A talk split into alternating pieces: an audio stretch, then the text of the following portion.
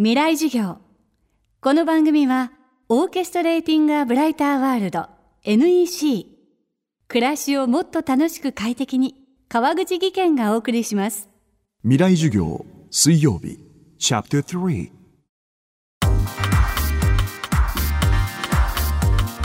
未来授業。月曜から木曜のこの時間ラジオを教壇にして開かれる未来のための公開授業です。今週の講師は今最も売れる本を作ると言われる編集者箕輪康介さん。現当社の社員でありながら自らのオンラインサロンを経営してさらには自らの会社も経営しさまざまな肩書きを横断しながら未来の働き方を実践しています。完璧なコンテンツを仕上げることが編集1.0だとしたら完璧に仕上げたコンテンツをより多くの人に届ける仕掛けをデザインすることが編集2.0だと箕輪さんは話します。未来授業3時間目。テーマは納品主義とアップデート主義。今はどっちかなんですよね。これもそのコルックの編集者の佐渡島さんとずっと話してて、納品主義とアップデート主義っていうのがあって、例えばこのラジオを撮って完璧に編集して4月2日にあげる。それは納品主義。多くの本も全てそうなんですけど、完璧なものを作ってあげてもう終わりっていう。でも、これからの時代求められてるのはアップデート主義でどこが始まりでどこが終わりかわからないむしろ永遠に終わらないもの例えば僕の本もそうで僕はツイッターとかで本書いてくださいっていうのもツイッター上で言うんですね多動力だってホリエモンに多動力ってタイトルで本書いてくださいって言ったらホリエモンがいいよ売れそうとか言ってくれたんですよ。でそれを見てたハーチューさんとか池田隼人さんとかが多動力っていうので私もブログ書いてみましたって言ってもうその瞬間ちょっとバズって作ってる過程もツイッターとかで流して本が出た後もイベントをやったり読書会をやったりして多動力っていう本をネタに永遠にあのみんなで騒ぎ続けてそれこそこの前多動力の漫画を出したし今度そのうちのオンラインサロンの夏合宿は多動力の漫画が無人島が舞台だったんですけどその無人島に行ってその漫画と同じことをやるとか要はもう終わりがないわけですよ。多動力っていうコンテンツが始まりもなければ終わりもなくて永遠にそれで遊び続けるっていう。そうなってくとアップデート主義や参加型なんですね。みんなそこで自分ごとになるわけですよ。でどんどんどんどんみんなで作っていくっていうのが楽しくて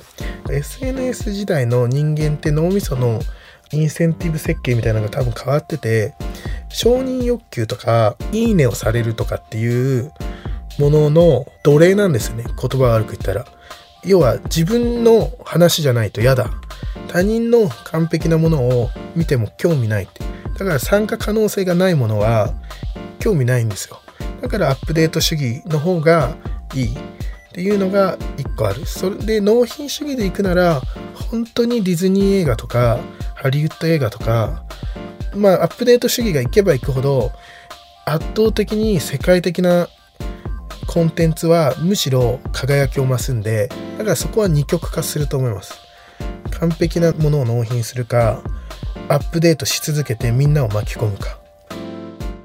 これからの編集者の仕事は単行本を売ることではなくコミュニティを作り上げること。そう話す箕輪さんが参考にしている一人が佐渡島洋平さんです。講談社を飛び出して独立をした佐渡島さん。代表作の漫画「宇宙兄弟」からは熱狂的なファンが数多く集まるファンクラブが生まれいくつものグッズが作られさらには定期的にイベントが開催されています。一つの作品で完結せずに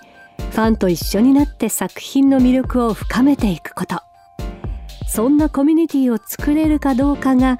これからの編集者に求められる力ではないかと箕輪さんは話します。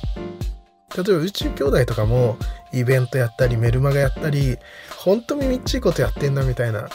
正直ね講談社辞めてこんなことやるぐらいだったら講談社でヒット出してた方がよっぽど儲かるよとか思ってたけど今思うとやっぱりあの持続可能なコミュニティを作るっていうものが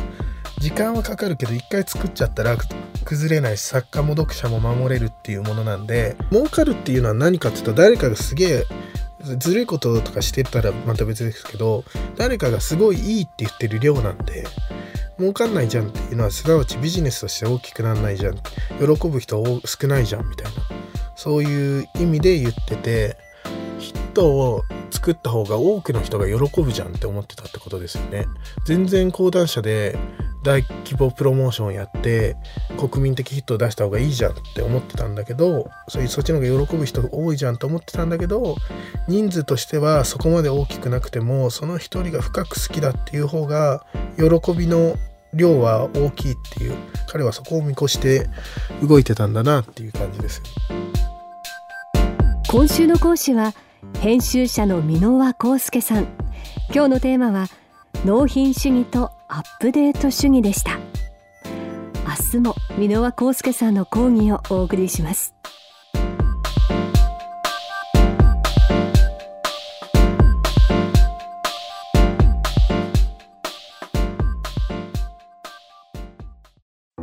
川口技研。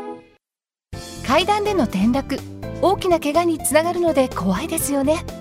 足元の見分けにくい階段でもコントラストでくっきり白いスベラーズが登場しました。皆様の暮らしをもっと楽しく快適に。川口技研のスベラーズです。未来授業。この番組はオーケストレーティング・ア・ブライター・ワールド NEC 暮らしをもっと楽しく快適に川口技研がお送りしました。